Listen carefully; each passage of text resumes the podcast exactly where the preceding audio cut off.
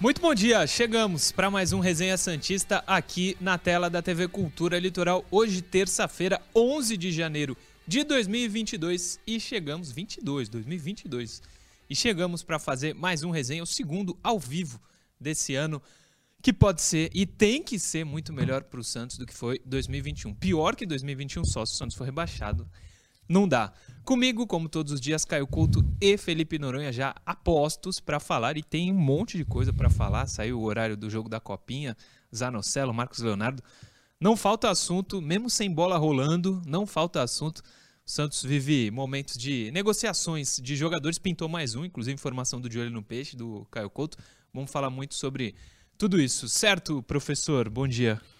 E aí, Murilão, bom dia para você, bom dia, Noronha, a quem nos assiste também, um excelente dia. Pegando um gancho, Murilo, a hum. bola não rolou, mas são 15 dias para a estreia do Santos na temporada, né? Dia 26 de janeiro. Verdade. É uma equipe que se reapresentou fazendo exames clínicos, Covid também. Né? Em breve, treinamentos de campo. Né? Vamos aguardar né? Que possível Santos teremos em campo daqui a 15 dias, levando-se em consideração atletas que podem chegar e situação né, do Covid. Sim, o Santos teria hoje, se jogasse alguns desfalques, quem sabe até lá não tenha nenhum. Bom dia, Felipe Noronha. Empolgado aí para 2022 com esses nomes que chegaram? Deve chegar mais alguém também, pelo menos é o que a gente espera, né? Bom dia. Bom dia, dupla. Bom dia a todo mundo que nos assiste. Empolgado é uma palavra forte. Você sabe que eu nasci vivo e vou morrer um homem frio acima de tudo. Mas acho que dá para se animar sim, acho que dá para confiar que o time fará campanhas melhores que 2021. Até porque, como você falou, se fizer pior, é só o maior desastre da história do clube. Então, o começo está tranquilo, acho que o pessoal, o torcedor em si, tá meio, meio, não sei se abalado, triste com a falta de contratações, mas acho que o caminho está sendo pavimentado da maneira correta, com calma. O Paulista dá para fazer um teste e aí focar na Sul-Americana que começa em março. Acho que tá, tá começando bem, dá para ir tranquilo. Sim, sim. Não, mesmo o torcedor chateado por não ter muitas contratações, a do Goulart dá uma aliviada, né? Um jogador de status, de nome, enfim.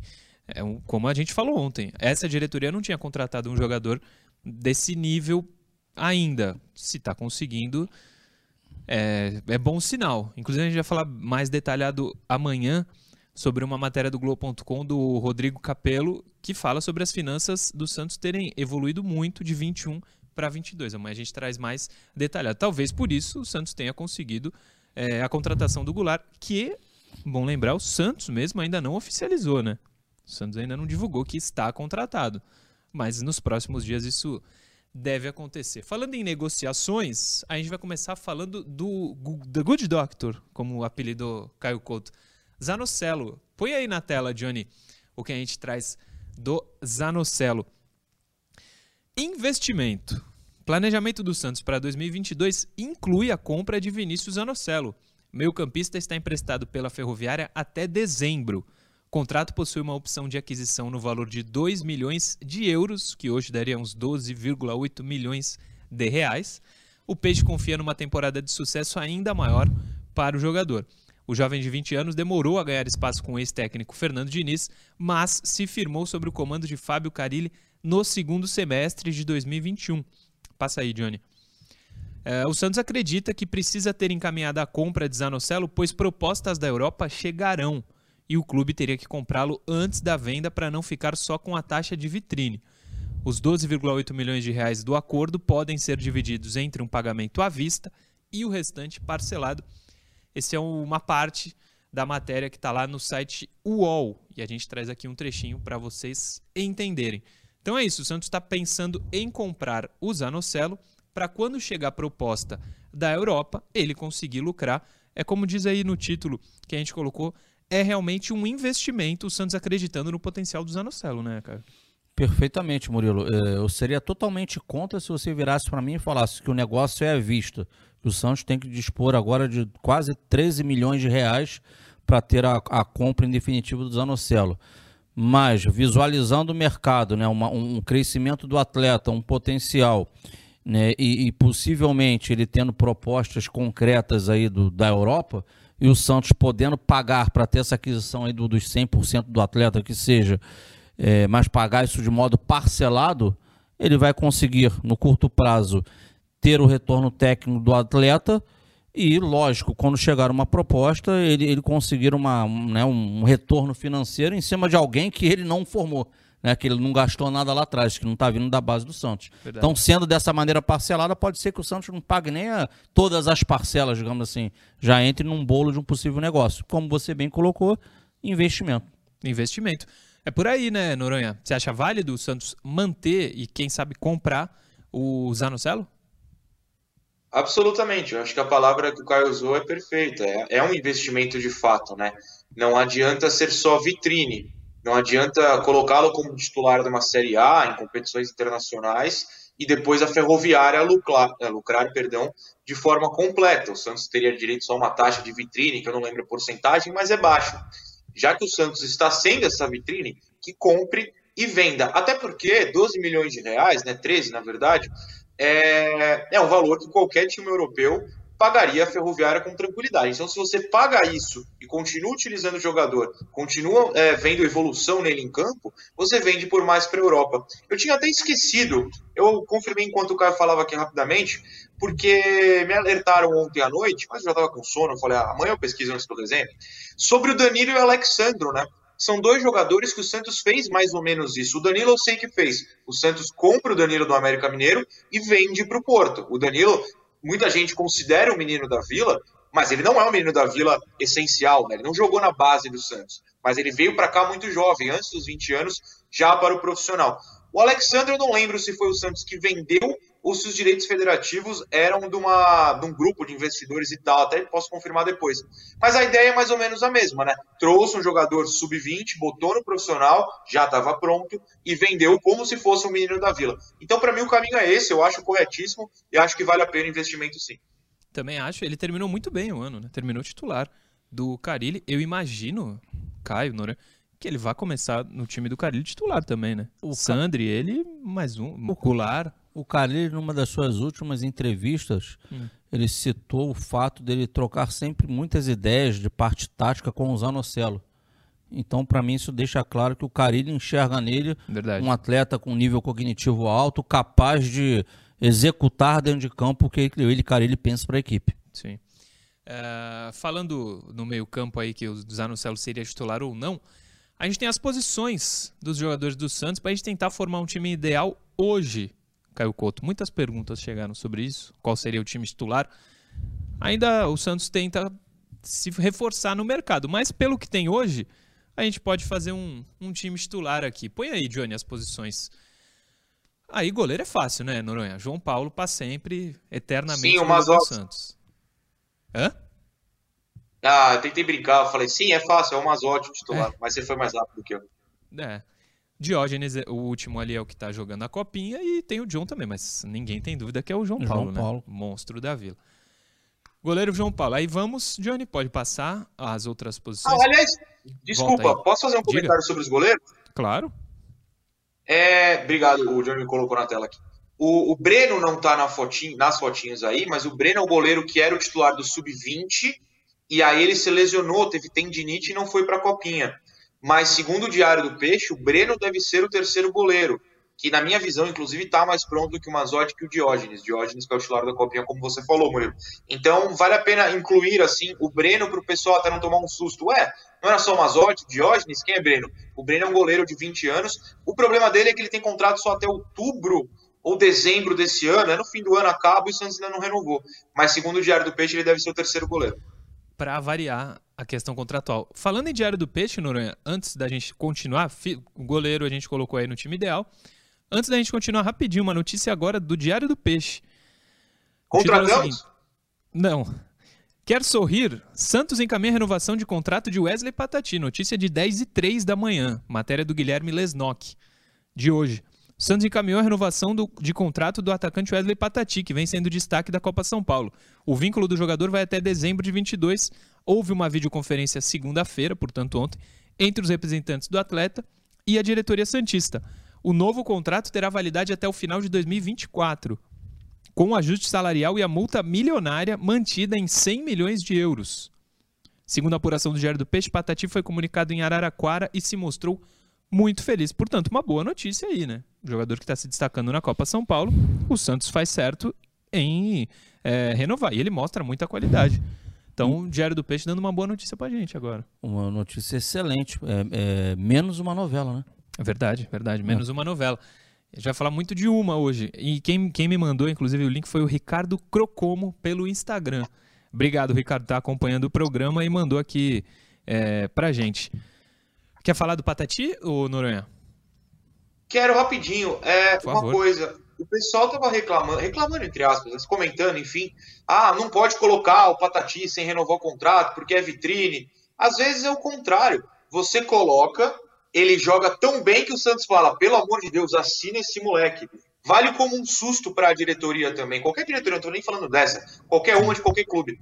Às vezes você pensa que ah, é vitrine, vai vir aí o Real Madrid comprar, e na verdade, ó, pelo amor de Deus, o jogo tá jogando bem, lembra de assinar esse cara. Então tem esses dois lados também. Sim, excelente notícia. É, vamos passar, acho que eram os laterais, né, Johnny? Exatamente. Madison, Felipe Jonathan e o Daniel Guedes, que tinha aí uns 10 anos de idade, né? Essa camisa é de 2014, foto antiga, mas é o Daniel Guedes, que foi reintegrado ao elenco. Teria só Madison e Felipe Jonathan, mas o Daniel tá aí. É, dos que tem hoje oficialmente, e a gente vai falar de, do interesse do Santos por outro lateral esquerdo ainda hoje, é Madison e Felipe Jonathan, né? O que o Santos tem hoje é isso. No momento a gente não conta com o Daniel Guedes, né? Ele ainda vai estar sendo observado pelo treinador. Sim, Madison e Felipe Jonathan, mas levando-se em consideração que hum. o Santos pode jogar com a linha de três zagueiros e isso acontecendo, a gente pode ter um Lucas Braga lá pela ala esquerda. Sim, sim. E aí tinha, pelo menos no ano passado, né, Nore? O Felipe no meio, né? É, de fato sim, mas eu acho que o meio esse ano, só se o cara ele gostou muito do Felipe Jonathan no meio, porque eu acho que o meio esse ano está lotado com, com, peças superiores. Claro que o Felipe pode superar tudo isso e passar à frente. É, também vale incluir, na teoria, o Lucas Pires, né, que deve subir ao final da Copinha. A gente não sabe quando a Copinha vai acabar para o Santos, torçamos que não amanhã, mas que ele deve subir. O cara ele já, já nos bastidores deixou claro que ele sobe. Para quem não conhece, o Lucas é o lateral esquerdo do time, o Sandro é o direito. Sim. Aliás, o Noronha falou da Copinha amanhã. Amanhã, 19h30, em Araraquara, Santos e Chapadinha do Maranhão. Quem ganhar passa de fase, se perder tá fora. Mas o horário definido, 19h30 amanhã em Araraquara, Santos e Chapadinha. Então ficamos com, se for 4-4-2, Madison e Felipe Jonathan. Passa aí, Johnny, para os zagueiros agora. É, Velasquez, Robson Reis, Kaique, Luiz Felipe e Eduardo Bauerman, ali ainda com a camisa do América Mineiro. Eu confesso, Caio Couto e Noronha, que eu não conheço muito bem o futebol do Eduardo Bauerman. O jogo com a América que a gente foi no ano passado, ele jogou, né? Jogou, jogou sim. Jogou. Eu não lembro muito de uma atuação destacada dele, mas o América venceu o Santos na Vila. Aí é Kaique e mais um. Kaique e Velasquez? Murilo, uh, sinceramente. Se forem dois zagueiros, eu acho que é Kaique e Velasquez. O Bauerman chega com. É, com, o Bauerman, verdade. Com, com, status, entendeu? Se forem dois zagueiros, pode ser Kaique e Velasquez, pode ser até porque não Velasquez e Bauerman. E aí não sou eu que estou querendo sacar o Kaique, eu estou falando da, das primeiras opções do técnico. acho que sendo os três zagueiros, serão os três. Ou sendo dois, vai correr por esses três aí também. Eu, eu, não vejo, eu acho que o último da lista aí é o passa a ser o Robson. O Robson. Né? E o Luiz Felipe até que fez boas partidas ano passado, mas acho que corre por fora, né, Noronha? O que, que você pensa? Num raro momento eu vou discordar de vocês dois, mas não por mim, eu acho que no meu gosto seria igual. Mas eu vou pensar como o Carilli. Eu apostaria dinheiro que o Luiz Felipe não sai do time de primeira. Com dois zagueiros, com três zagueiros. Eu acho que ele fez um campeonato nessa reta final que o Santos pontuou, né, escapou do rebaixamento, que vai ser difícil o Carilli tirá-lo, porque na hora que entram é, Kaique e Luiz Felipe, que é a hora que o Velasquez sai, né, porque ele se lesiona, o time melhora. Então eu acho, acho, assim, é achismo, não é o meu gosto, tô falando pensando aqui como o Carilli, tentando. Eu acho que o Luiz Felipe começa como titular. É, se forem dois zagueiros, para mim é Kaique mais um. Se forem três, é Kaique mais dois. Mas vamos ver o que, que o, o que, que o Carilli vai fazer. Como bem lembrou o Noronha, ele parece ter gostado, Carilli, do Luiz Felipe jogando. Na bola aérea ele foi melhor do que outros zagueiros realmente, do que o Palha, por exemplo, mas o Palha também já saiu. Dá sequência aí, Johnny. Fomos pra zaga. Volantes. Camacho, Zanocelo, Kevin Maltos, Sandri, Balieiro, Ivonei e Jobson. É, Posso tem- dar minha opinião? Pode dar. Pra mim, ele deveria começar aí o- com Sandri e Zanocelo. Sandri e Zanocelo. É, desses, desses aí que estão na tela, é o- são os que eu gosto mais também. Sandri e Zanocelo, Noronha? É minha aposta, né? Hum. O Sandri mais recuado, o, o Zanocelo à frente. Não descarto o, o Camacho também por motivo de gosto do Carilli. Mas eu acho que no final da temporada o Camacho já estava recuperado ah, daquela lesão que ele teve e mesmo assim ficou no banco. Ele é titular contra o Cuiabá, se eu não me engano, na zaga até, né?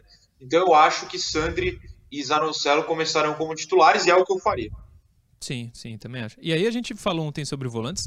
O Santos tem bastante, pelo menos quantidade tem bastante, né? O Ivonei não é exatamente um volante marcador, nem o próprio Jobson, mas são volantes. O Santos tem opção. É, é o primeiro e segundo Pra- ano de meio de campo. É, né? primeiro e segundo, o Santos tem, tem opção. Vamos para os meias, Johnny. Pode passar. Acho que são sete também. É. Sanches. O Caio considera que é mais um segundo volante que um meia, né, Caio Couto? Você tinha falado ali. Pra mim, o Santos é mais um segundo volante também. É, Lacava, Augusto Galvão.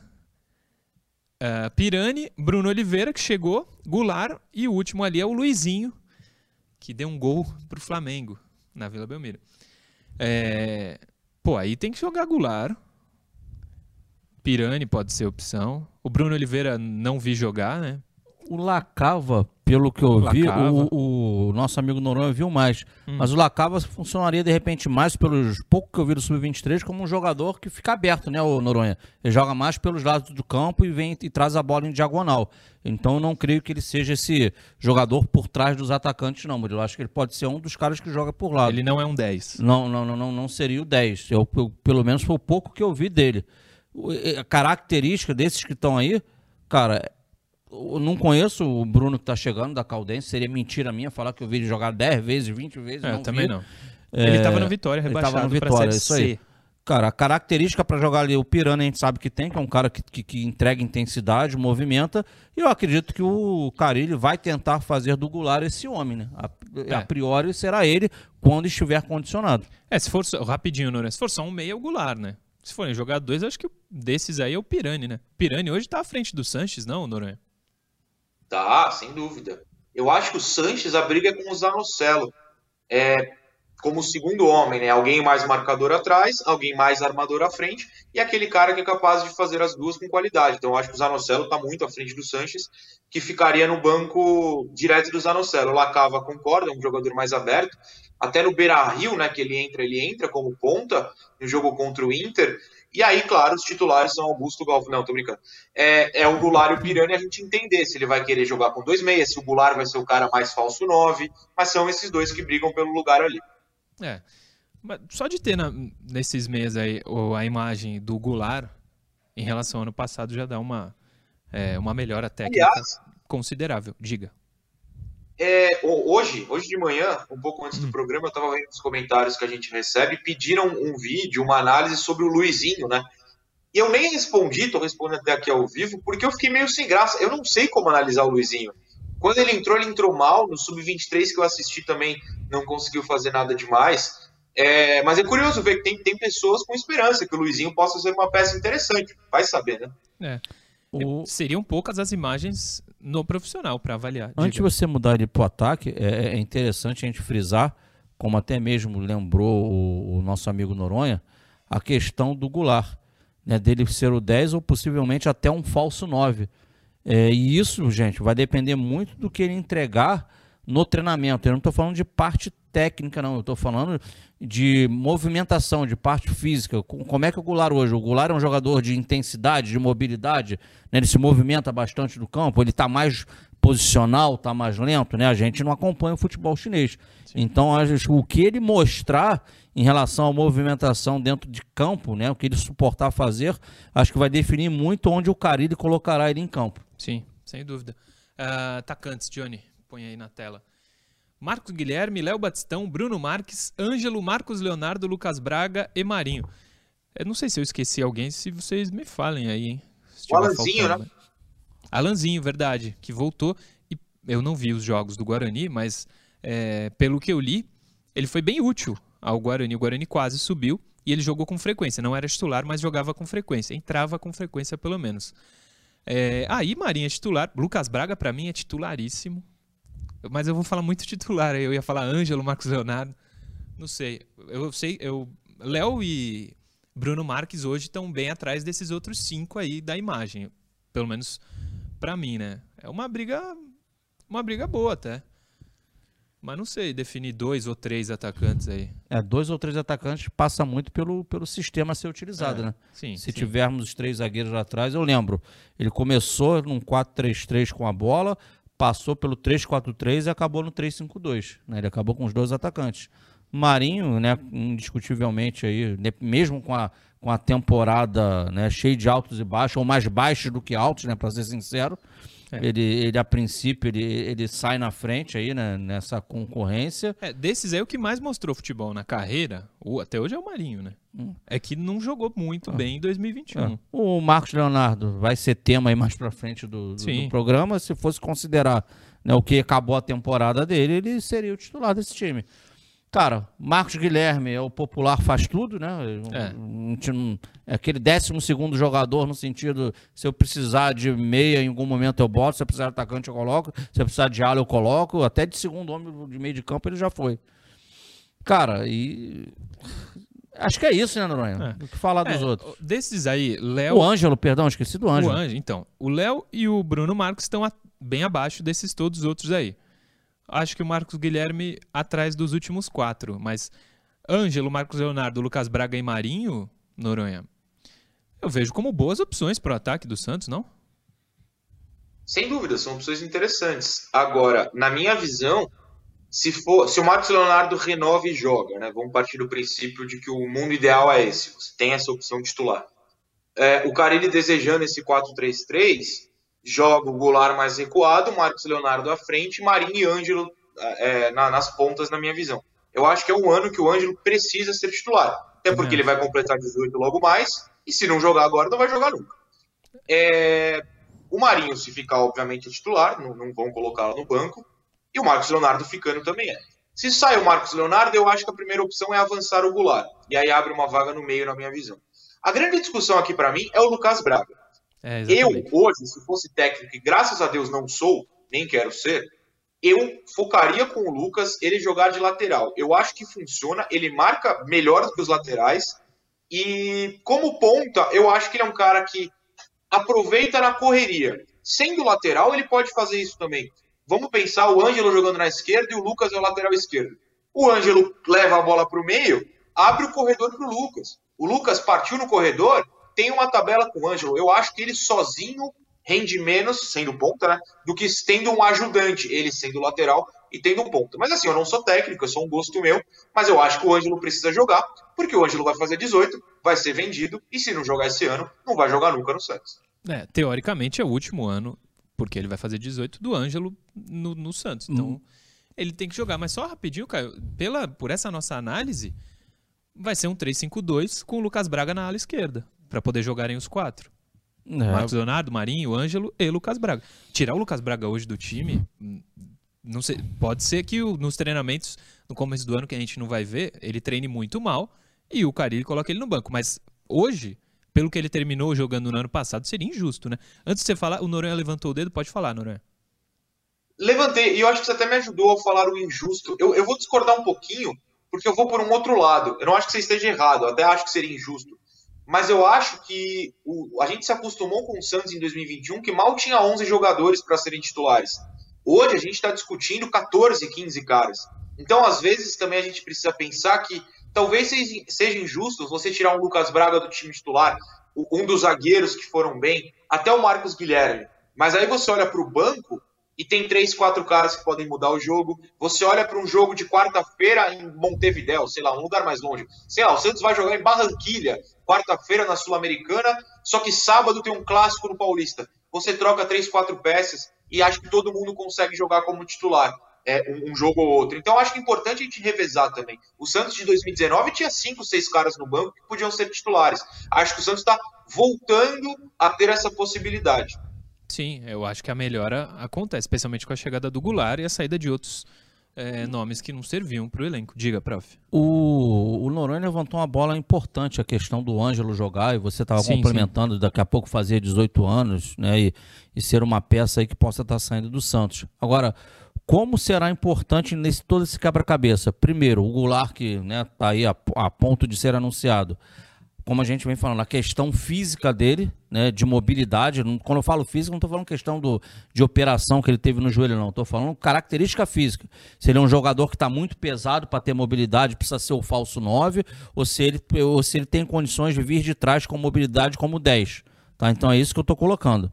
Então, ele tendo essa condição de estar no meio, independente do sistema utilizado, se foram os três zagueiros ou a linha de quatro lá atrás, abra-se um espaço para o Ângelo lá na frente.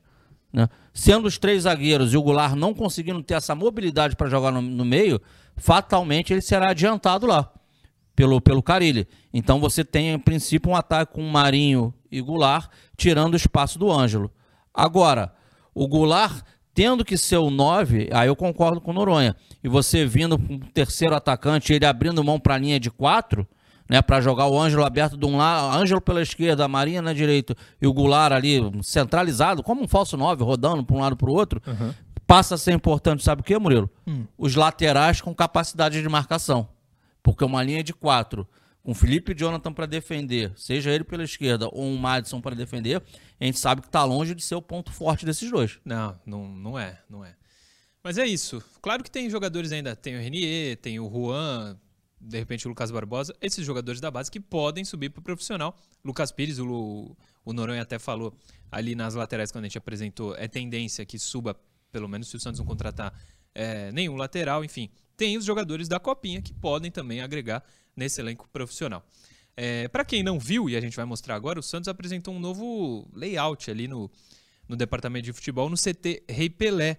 E a Santos TV fez um vídeo muito legal, a gente vai ver o vídeo e sair para o intervalo. Você que está no YouTube, continua com a gente no intervalo que tem a interação. Mas fica aí com o vídeo da Santos TV.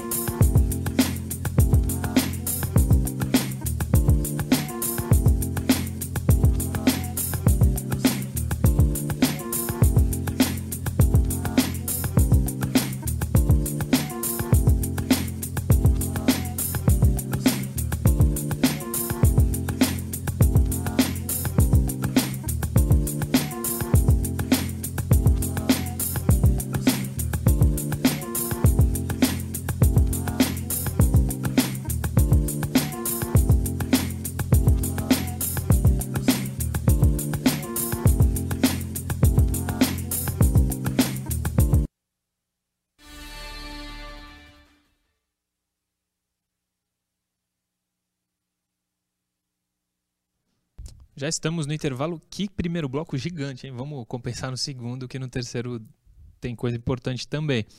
Ontem, dois superchats ficaram. Regis Orlandini, não me matem, mas pelos valores, não seria interessante o Zeca e o Geovânio?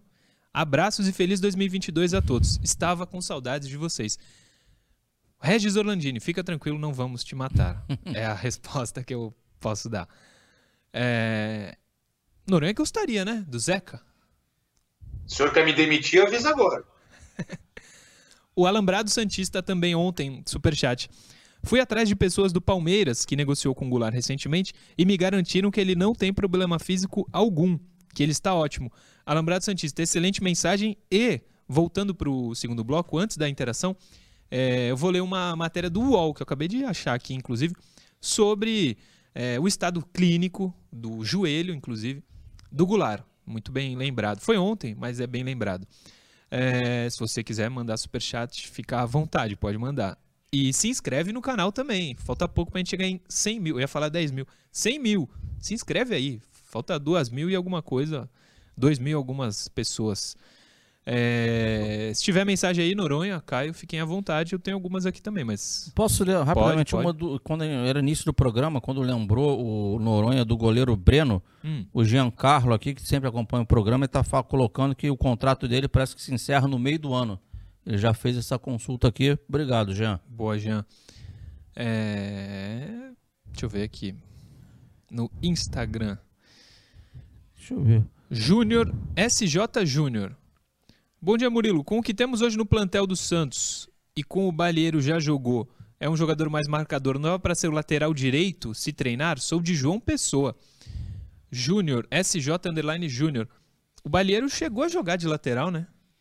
Chegou, Na Libertadores ano passado. Chegou, chegou sim, chegou sim. Bem Mas lembrado. Eu, eu, eu não, não colocaria na lateral, pelo menos nesse momento. Acho uma boa, cara? Ah, se for possível ter alguém da posição ali, eu, eu gostaria, acharia melhor. É melhor, né, Noronha? Não, que seja dúvida. o Sandro. Entre é, pra ser reserva. É. O Rean Lima, rean.mito, underline SFC. Tamo junto, Reanzinho. Ele tá vendo o programa e ele diz, Zeca não. Boa, Rean. O Kleber Estevam. Santos terá um meio campo formado por, por Sandri, Zanocelo e Felipe Jonathan nessa temporada novamente. Kleber Estevam, eu acho que se chegar o Goulart, ele vai pelo menos começar, vai, o, Santos, o Carille vai tentar colocá-lo no meio campo, que dá uma qualidade excelente para o meio campo. Acho que vai ser mais por aí. E ele manda um abraço para a gente, outro grande para você, Kleber Estevam. É... Santista Imprevisível Real também fala que está acompanhando. Um abraço para ele. Ele pediu para divulgar a página dele aí, Murilo. Aí, no Instagram, Santista Imprevisível Real. Vamos voltar para o segundo bloco.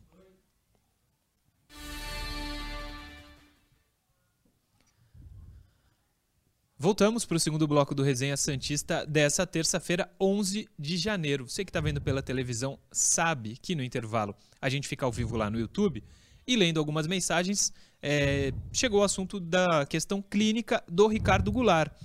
E tem uma matéria do UOL, que eu vou ler agora, que fala sobre isso, para a gente poder clarear as ideias. É o seguinte: o Santos está muito próximo de oficializar a contratação de Ricardo Goulart. O reforço chega com pompas para vestir a camisa 10 do Peixe e tem a confiança da diretoria em todos os quesitos, até mesmo aquele que foi motivo de preocupação três anos atrás no Palmeiras, o estado do seu joelho. Goulart chegou ao Palmeiras em 2019 exatamente para se recuperar da lesão previamente sofrida e acabou acertando o contrato de empréstimo com o Verdão. No entanto, o meia acabou se lesionando novamente e precisou retirar parte do menisco, algo considerado delicado por especialistas.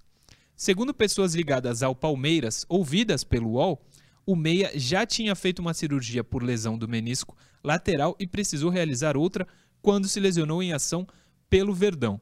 O problema ainda seguiu, ainda segundo ouviu a reportagem, é que os meniscos têm papel importante no amortecimento articular e tal perda pode fazer com que aquele compartimento do joelho envelheça mais rapidamente. Assim, há o risco de perda de cobertura da cartilagem, o que pode levar a uma piora funcional na articulação, ainda mais quando a lesão é na parte lateral do menisco. Mas, é, tudo isso, porém, não significa que o atleta não seja capaz de jogar em alto nível. Isso é muito importante, agora que ele está chegando no Santos, para a gente. A matéria diz: Isso, porém, não significa que o atleta não possa jogar em alto nível, mas aumenta-se o risco de dor e inchaço na região.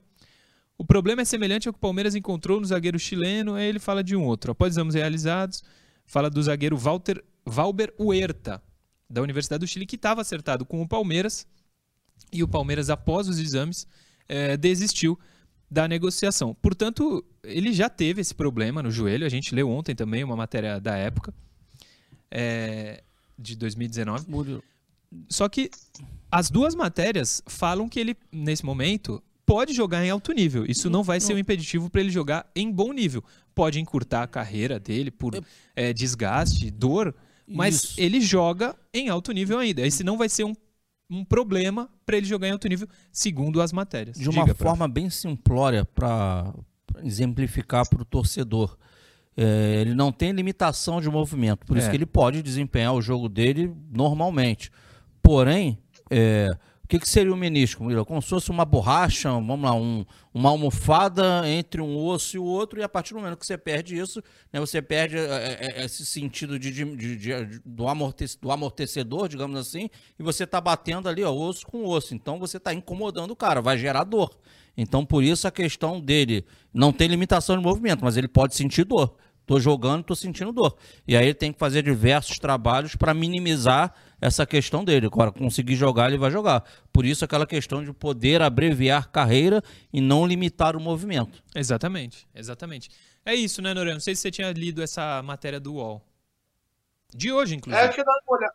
Sim, eu tinha dado uma olhada hoje enquanto a gente estava começando o programa, mas é isso. É, vai causar dor, pode encerrar tamanha dor a carreira mais cedo, mas aí a gente está falando de, ah, ele poderia até os 38, 39 e baixo nível aos 35, sabe? 30 você ainda consegue suportar, é que com o passar do tempo se torna mais difícil, mas por enquanto é mais tranquilo. Interação, Gianni, põe na tela, por favor, a primeira. Hoje são quatro. Hoje são quatro, põe aí a primeira na tela, que é do Diego Mendes, lá no Instagram, diego.oliveira90. Vejo potencial no Patati, me lembra o Soteudo com uma capacidade de finalização ainda melhor. Ó, oh, concordam? É, eu vi pouco do Patati, só vi na Copa São Paulo. Não, não, posso cravar que ele seja melhor finalizador que o Soteudo, mas acho que cabe a comparação, cara? Eu também não posso cravar, Murilo, mas tem uma coisa interessante do Patati que ele mostrou desenvoltura jogando pelos dois lados do campo. A gente tinha um Soteudo só atuando pelo lado esquerdo com o pé contrário. E o Patati consegue fazer bem dos dois lados. Eu acho isso interessante. Em relação à finalização, ele fez um, um baita de um golaço aí outro dia. É, tá, na última partida, acho que ele tentou uma descobertura que bate no travessão, a bola ou penúltima, né? Então vê Foi que, no último jogo. Então vê que é um cara inteligente realmente tem uma boa finalização. Noronha, você acha que é, é válida essa comparação, Patati e Soteudo? Não, não. O pessoal ainda está assistindo ele jogando contra o Rondoniense Sub-20. É outro mundo. Tem que subir contra um São Paulo, contra o Corinthians, contra o Palmeiras e a gente ver aí como eles se encaixam. O Sub-20 engana porque a gente perde o viés de comparação, né? A gente está vendo o, o Santos Sub-20 jogando contra jogadores que a maioria nem vão subir para o futebol profissional, sabe? É, é, sei lá, o, o, time do operário não vai subir inteiro para o profissional do operário. Esses jogadores vão acabar a carreira ali. No profissional é outro nível e aí a gente sim vai conseguir comparar de forma mais correta. Não, alguns do Santos mesmo não vão subir, né? Imagina do é. Operário, do Chapadinha, que o Santos vai jogar amanhã, Chapadinha do Maranhão.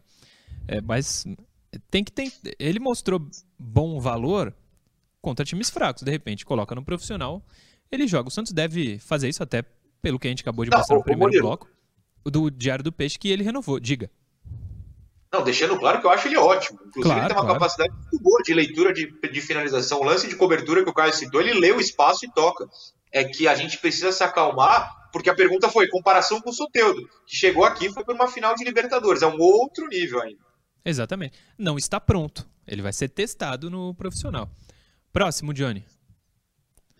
Próxima interação. Jorge Skrinker Acham que foi um erro não estender o empréstimo de peças que, apesar de não resolverem, davam alternativas para Carilli, como Moraes Tardelli ou Bosa? Eu acho que não. Jorge Skrinker, eu acho que o Santos acerta em liberar esses jogadores, além do Pará, Mota, Raniel. O Santos tinha um elenco de muitos jogadores e muitos jogadores bem fracos. Acho que o Santos não, não errou em liberar esses jogadores, não. Você ficaria com algum deles? Hum, eu também discordo do Jorge, não é isso? Isso, o Jorge é, Skrint. Pelo seguinte, até porque o. Está sempre participando do programa. Um grande abraço para ele, até porque os dois jogadores aí do Mirassol chegaria o momento do Santos ter que efetuar uma compra deles, né? É verdade. E não prorrogar empréstimos. Então não valeria a pena, tecnicamente, você ter, essa, você ter esse investimento. E por conta do Tardelli, visivelmente, internamente, teve-se a leitura que fisicamente o Tardelli não conseguiria entregar uma temporada dentro de campo. Ele estaria, provavelmente, estaria sempre lesionado. Noronha, manteria algum desses jogadores estados? Não, tanto que o Moraes, na verdade, tinha contrato até abril e o Santos é, resolveu liberá-lo para o Juventude. Realmente não, não via motivo para continuar com nenhum dos três, não. É, também não. Próximo, Johnny. Terceira interação de hoje, são quatro. Igor Santos. Essa, a mensagem anterior e essa, e a próxima, inclusive, todas lá do YouTube, dos comentários do programa de ontem. Na negociação de Marinho, Rodrigo Dourado seria um bom nome, apesar de ser mais um volante? Entre os dois, eu prefiro o Marinho no meu time. Rodrigo Dourado, campeão olímpico pela seleção, mostrou bom potencial lá no Inter, mas entre os dois eu fico com o Marinho. Não vejo como um bom negócio porque o, o Marinho é um jogador que pode decidir para você e o Rodrigo Dourado é um, é um primeiro volante. É. O, se for para perder o Marinho, Noronha, que seja por dinheiro, né? Ou um cara top do Inter. Mas eu, eu preferia, o Santos, como o Santos está sem grana, que fosse uma grana alta pelo Marinho, se for para perder o jogador. Sem dúvida alguma, e o Dourado chegaria para ser reserva. Ele não é. tem espaço nesse meio campo e que o Sandri é melhor do que, que os outros. Então, não, não gostaria. Não. Última interação, Johnny. Põe na tela. Paulo Barreto, será que esse investimento que o Santos fará no DM tem a ver com a chegada dos fisioterapeutas que virão com o Goulart? É, a gente falou sobre isso ontem, né? Ele chega com dois fisioterapeutas. Não sei se isso tem, é, tem a ver, como você pergunta, mas é a informação que a gente trouxe ontem. Alguns dos que foram demitidos eram, não sei se contra, mas eh, tentariam repensar a contratação do Goulart. Não sei se a chegada do fisioterapeuta, é, dos fisioterapeutas do Goulart tem a ver com as demissões. Superchat do Alexandre Frade. O que vocês acham da terceirização do departamento médico que o Santos está pretendendo? Segundo informações, seria a mesma empresa que já trabalha no Palmeiras Alexandre Frade, obrigado pela mensagem. Eu não tenho essa, esse conhecimento, não tenho essa informação. Noronha, sabe de alguma coisa? Um jornalista que eu honestamente esqueci o nome, peço desculpas agora, do Foi Esporte o Wagner Frederico. O do próprio, obrigado, cara. Isso. Isso, do Esporte por Esporte citou isso ontem, mas é aquilo, eu, eu me reservo a comentar o campo. Fisioterapia, DM, é, é, eu não posso comentar que eu não sei a capacidade de ninguém. É, também não manjo disso. Tem que esperar mais detalhes para saber o que, que caso realmente se terceirize, né, o que a empresa oferecerá ao clube, né, o que está envolvido. É. Diga, diga. E se financeiramente, como fica a situação? É melhor para o clube? Está se olhando os cofres? Né, que você deixa de ter o teu próprio funcionário, que a gente sabe que realmente é um custo grande, para você ter um contrato né, terceirizando o departamento. E aí, mais importante nisso tudo, é manter-se os profissionais que por acaso sejam é, destinados ao clube pela empresa, que não, acham, que não haja um rodízio. Por que eu digo isso? É importante o atleta ter um convívio diário com o profissional. Para quê? Para que se haja um laço, para que se haja uma, uma confiança. Também acho. É, para terminar o bloco, Lucas Venuto postou no seu Instagram uma despedida do Santos. Ele teve o contrato rescindido. A gente tem aí o, o Instagram dele, né? Põe aí na tela, Johnny. O Venuto diz o seguinte: Hoje encerro mais um ciclo profissional da minha carreira e gostaria de agradecer ao Santos, ao Santos Futebol Clube, comissão, atletas, funcionários por esses anos juntos. Quero também desejar ao clube tudo de melhor na temporada e na sequência dos anos que virão. Foi um orgulho vestir essa camisa de um dos maiores clubes do mundo. Muito obrigado, Santos. Santos ainda respondeu: Obrigado pela raça que sempre demonstrou ao vestir o nosso manto sagrado. Vai para cima deles, Venuto. É isso aí, Venuto. Vai para cima deles, contanto que não esteja vestindo a camisa do peixe. Intervalo e a gente volta daqui a pouquinho.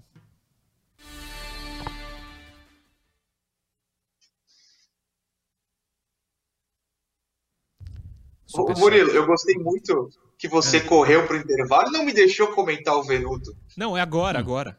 Pode falar. não, eu não quero comentar, não. É brincadeira, que eu achei só engraçado.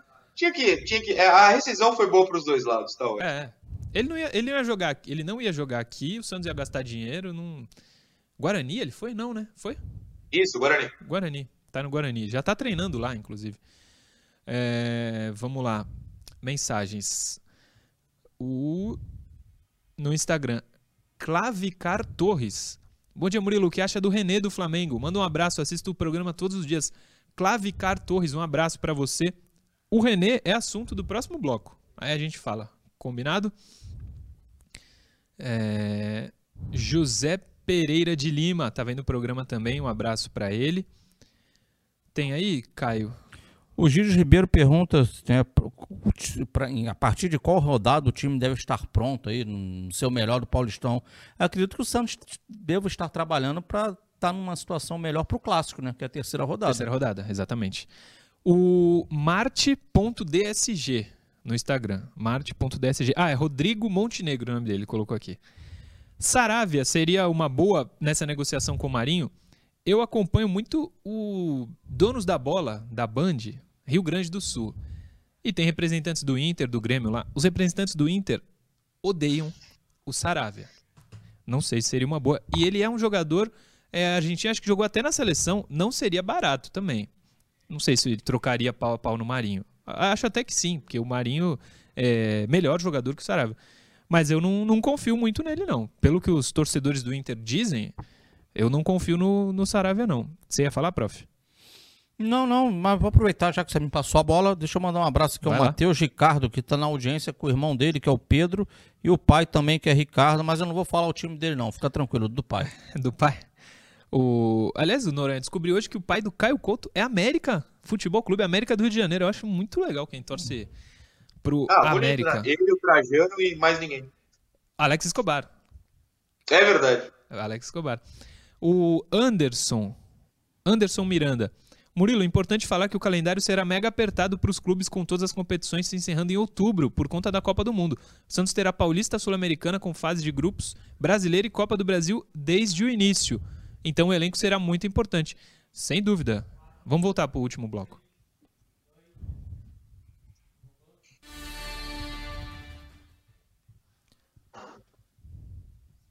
Voltamos para o último bloco do Resenha Santista desta terça-feira. No intervalo a gente fica lendo algumas interações lá no YouTube, no Instagram. E mas o Noronha fala alguma coisa, pelo que eu percebi, no intervalo, né, Noronha? Pode ficar Foi, não, é porque a, a, última mensagem foi de datas hum. e falou, eu não, agora eu esqueci quem foi, mas falou que o Paulistão e a Sul-Americana iam apertar o calendário mais ou menos a primeira fase do Paulista acaba antes do sorteio da, da Sul-Americana. O sorteio é dia 22, a última rodada do Paulista acho que é dia 20. Então a Sula fica um pouco mais para frente, não vai encavalar com o Paulista. Então, tá informado. Foi o Anderson Miranda que mandou. E ele disse que acaba em outubro. Acaba em outubro esse ano? A Copa começa é, em que a Copa é em novembro. Final né? de novembro, é, a né? Copa né? novembro. Mas vai ter esse tempo todo? Não, não sabia, não, que teria tanto tempo assim, mas Está informado o Anderson Miranda.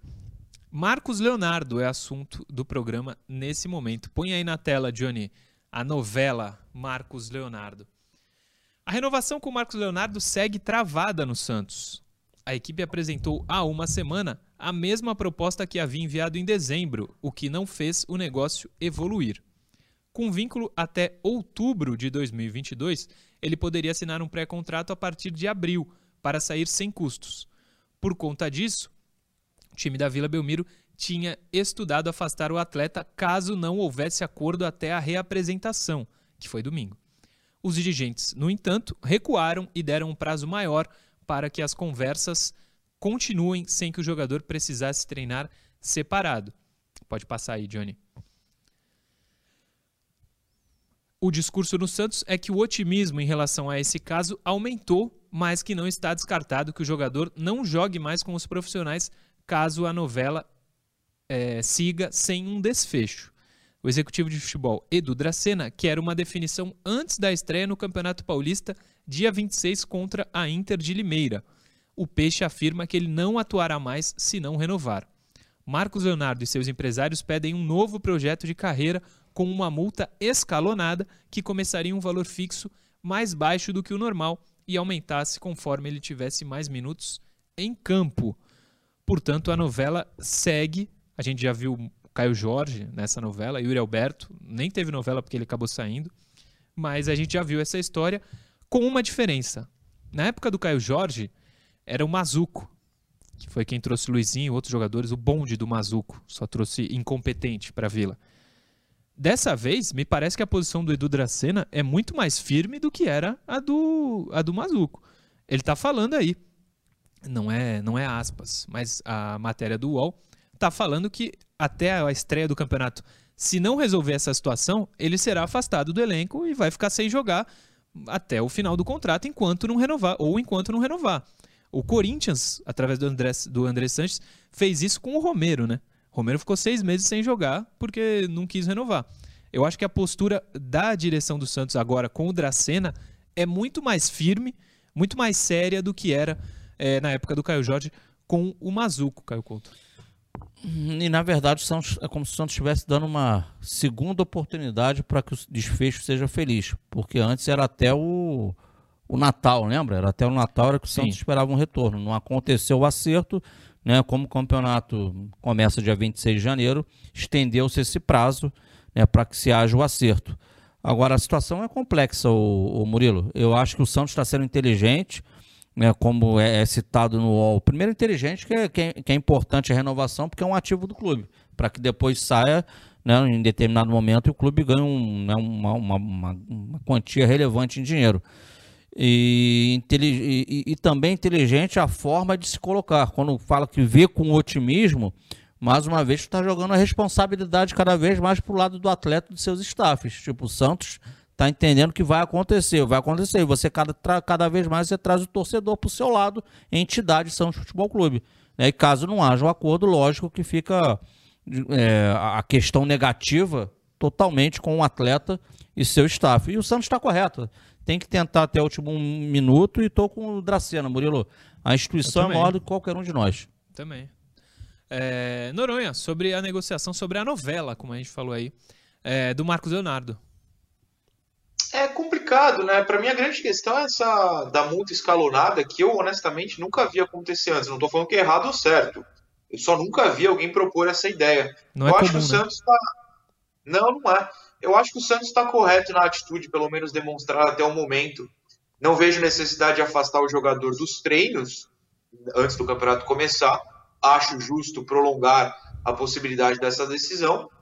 Mas se não renovar, não tem por que jogar. É diferente do ano passado, para mim, que até contestei. Se ele tem contrato, precisa jogar. É que agora já está muito perto de poder assinar um pré-contrato, né? E aí, de fato, seria muito vitrine. No passado rolava um desespero e precisava do jogador. Agora é um pouco diferente. Essa questão da multa escalonada, é, é, eu, eu, realmente não entendo. Acho que o Santos não tem por que é, aceitar essa possibilidade. Entendo se não renovar. Agora, é, a torcida vai ter que entender também que é um caso diferente do Yuri Alberto e do Caio Jorge, né? Talvez um pouco parecido com o do Caio, mas não dá para culpar o Santos. O Santos está tentando, o Santos está querendo assinar e o jogador não quer. Ou o staff do jogador não quer, talvez o jogador queira. Ninguém falou publicamente. Então é, é difícil. Eu acho que o Santos não está errado nessa situação. Eu não sei se alguém está certo. Eu acho que o Santos não está errado. Não, o, o Noronha, não, mas eu, pra mim o Santos realmente não, não tá errado. O, olha só, Murilo, torcedor. Eu concordo, cara, eu concordo com você. Olha a multa. Sim, sim, sim, não, eu concordo contigo, o Santos é? tá correto. O, o, que, que o staff tá pedindo é o seguinte: se o atleta não estiver jogando, ou seja, não estiver na vitrine, a multa tá baixa. Por que, que a multa tá baixa? Para ser mais fácil, de repente, buscar um outro clube pro atleta. O atleta sai por um valor menor da Vila Belmiro. Agora, se ele estiver em alta maravilhoso, né? Tá empurrando a bola para a rede. Então a multa vai subindo gradativamente, porque vai haver o interesse realmente do futebol exterior e por qualquer valor ele vai, o clube vai conseguir acabar negociando o atleta. Então só está se vendo o lado do atleta e o lado do clube. Não é visto? Então é, é o que está acontecendo na forma prática é isso. Então o Santos está correto sim, pô. Também acho. Não também existe, acho. porque o salário. Então faz o seguinte, o, o staff do Marcos Leonardo, vamos escalonar também o salário dele ele não tá jogando, o salário é mais baixo, tá? Quando ele estiver jogando, vai aumentando gradativamente o salário. É. Aí é justo. Mas o salário não vai acontecer o salário. O salário está lá fixo. Um valor grande, foi reconhecido o valor do atleta, está sendo reconhecido, o atleta vai passar a ganhar mais, mas não vai ser escalonado, vai estar tá lá bonitinho. Salário grandão. Vai pingar, mas. Ah, três dígitos na conta com certeza, é. e por aí vai. É. Diga, Noronha, digo mais. A mão. Eu nem te levantaram, eu tô fazendo gestos concordando com o Caio. É, não, e digo mais, é o, o, uma, da, uma, das alegações apuradas aí, porque precisam ter certeza que o Marcos Leonardo tem espaço. O Raniel saiu, o Bruno Marques não vai é, brigar por essa vaga, o Léo Batistão tá atrás e talvez ainda melhor na ponta, só tem ele. É. Que mais espaço precisa? Eu não entendi. Não, é, faz, o staff dele não tá sendo inteligente. Se não der alguma. É, se não renovar nesse momento ele pode jogar bem e ser vendido a qualquer momento. Renova o seu o staff, o staff do Marco Donato. Vocês vão ganhar uma grana. Relaxa. O moleque tem é 2003, pô. Estão indo contra a carreira dele, na minha opinião. E o Santos está fazendo certo. O Edu Dracena está de parabéns na condução desse negócio. Superchat, Alambrado Santista. Bom dia, amigos. Vejo o time do Santos de 2022 com uma mescla de experiência e jovens de ótima qualidade. Já enxergo uma luz no fim do túnel. Alambrado Santista, realmente a perspectiva hoje, em janeiro, é muito melhor do que a gente tinha em novembro do ano passado. As coisas estão clareando. A chegada do Goulart dá, uma, dá um respiro grande, pelo menos na expectativa do torcedor para esse ano de 2022. É... Último assunto do programa, René. Informação do De Olho no Peixe, né, Caio Couto? Programa de ontem. Também, trazido. né? Mas também, sou, também. também. É...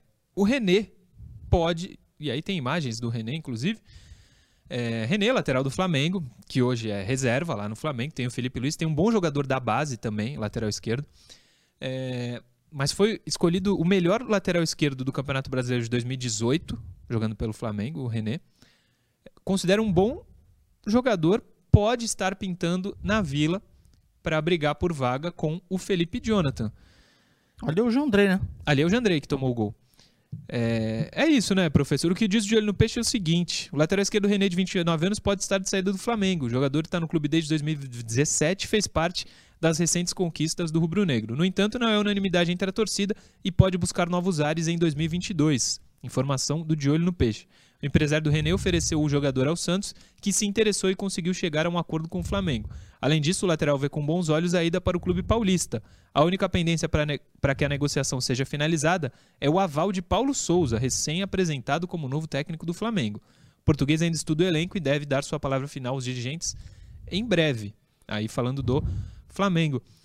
O René seria uma boa, não sei se solução, mas para ter uma briga ali na, na lateral esquerda, né, cara? É, primeiro, o caso do René, justamente, você foi bem feliz, Murilo. É, tem um menino na base, que agora eu não me recordo o nome dele, hum. que já mostrou muito potencial. Então o Flamengo enxerga nesse menino aí o reserva imediato do Felipe Luiz, que já está com uma idade até mais avançada. Então o René passa, digamos assim, a não ter muito, muita função dentro do Flamengo. É, então, por isso, ele ser oferecido ao Santos, que está buscando no mercado um outro lateral esquerdo, independente da situação do Lucas Pires. Cara, o René pode ser visto, no caso aí, pelo, pelo Carilli, de alguém com uma capacidade defensiva maior, né? naquela possível linha de quatro que ele possa querer vir a montar. Eu acho que o interesse do Santos pode estar por aí, também a questão financeira parece que ele se encaixaria na realidade do Santos Futebol Clube. E aí fazendo gol no Corinthians, já gostei. Só antes do Noronha, mandar um abraço pro pai do Vitor Sales, que é o dono do Alambrado Santista, tá vendo o programa pela TV Seu Irapuã. Seu Irapuã, tamo junto, um abraço. Noronha, René te anima para brigar por vaga com o Felipe Jonathan, se forem quatro zagueiros, se for lateral esquerdo? Animar talvez seja uma palavra forte, mas eu vejo sentido na, na busca, porque é um lateral que defensivamente é mais seguro que o Felipe, né? E assim, é, a, a, as laterais brasileiras são muito fracas. Você até hoje discute o, o, Fagner como o melhor lateral, e ele já não é mais o Fagner que tinha aquela qualidade de Copa do Mundo há quatro anos. Quatro anos. É. Então, assim, é, é, uma posição bem carente. Claro, você pode alegar, deveria olhar no mercado sul-americano, mercado africano, mercado da Oceania, onde quer que seja, tudo bem. Mas dentro do mercado nacional, que é o que está sendo discutido, é, realmente é uma posição muito fraca. Uma posição muito fraca. Então faz sentido a busca, né? Se ele é um lateral mais defensivo e o Santos sofre com isso, faz sentido a busca. Não é que eu me animo, vou soltar fogos, vou no aeroporto lá buscar, vou no Rio de Janeiro para pagar o Uber, mas é uma peça que faz sentido dentro da montagem de elenco do Santos. É, pelas condições financeiras que o Santos tem hoje, pelas opções do mercado, eu não vejo o René se chegar como uma contratação ruim, não. Acho que pode ganhar a vaga de titular do, do Felipe Jonathan. Eu concordo com vocês dois. É, a, a, estrela da companhia, digamos assim. É o Goulart. É o Goulart, está sendo contratado. E aí a gente está falando de composição de elenco. E lembrando, gente, vocês citaram aqui no programa, temos Copa do Mundo. Nessa temporada tem Copa do Mundo. Então é também uma temporada diferente. Vão se encavalar jogos aí ao longo do ano. É necessário elenco. Né? O Santos não pode ter 11 titulares, o Santos precisa de elenco para suportar as competições.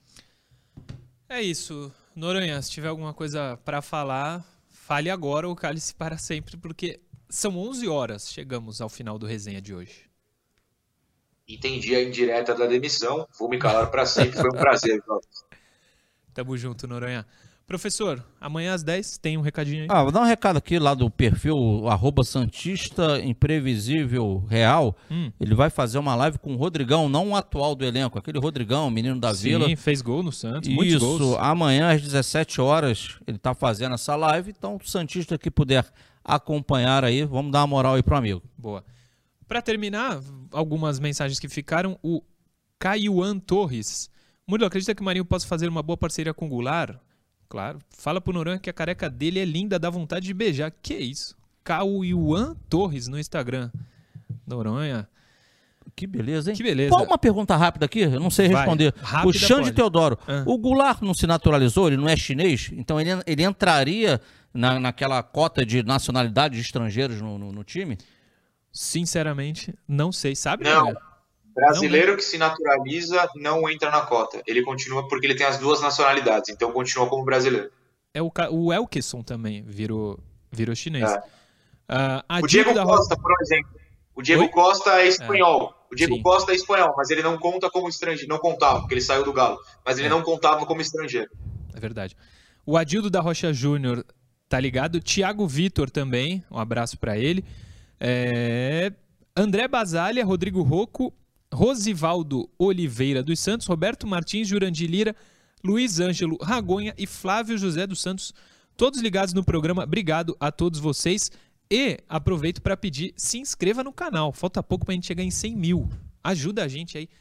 Tá na tela o endereço youtube.com.br TV Cultura Litoral e deixa o like nos programas, deixa o like nos vídeos, ajuda muito a gente também. Amanhã, 10 da manhã, dia de jogo, hein? Dia de Santos e Chapadinha do Maranhão, à noite, 19h30, na Copa São Paulo. Mas amanhã, 10 da manhã, estamos de volta com mais um Resenha Santista aqui na tela da TV Cultura Litoral. Valeu!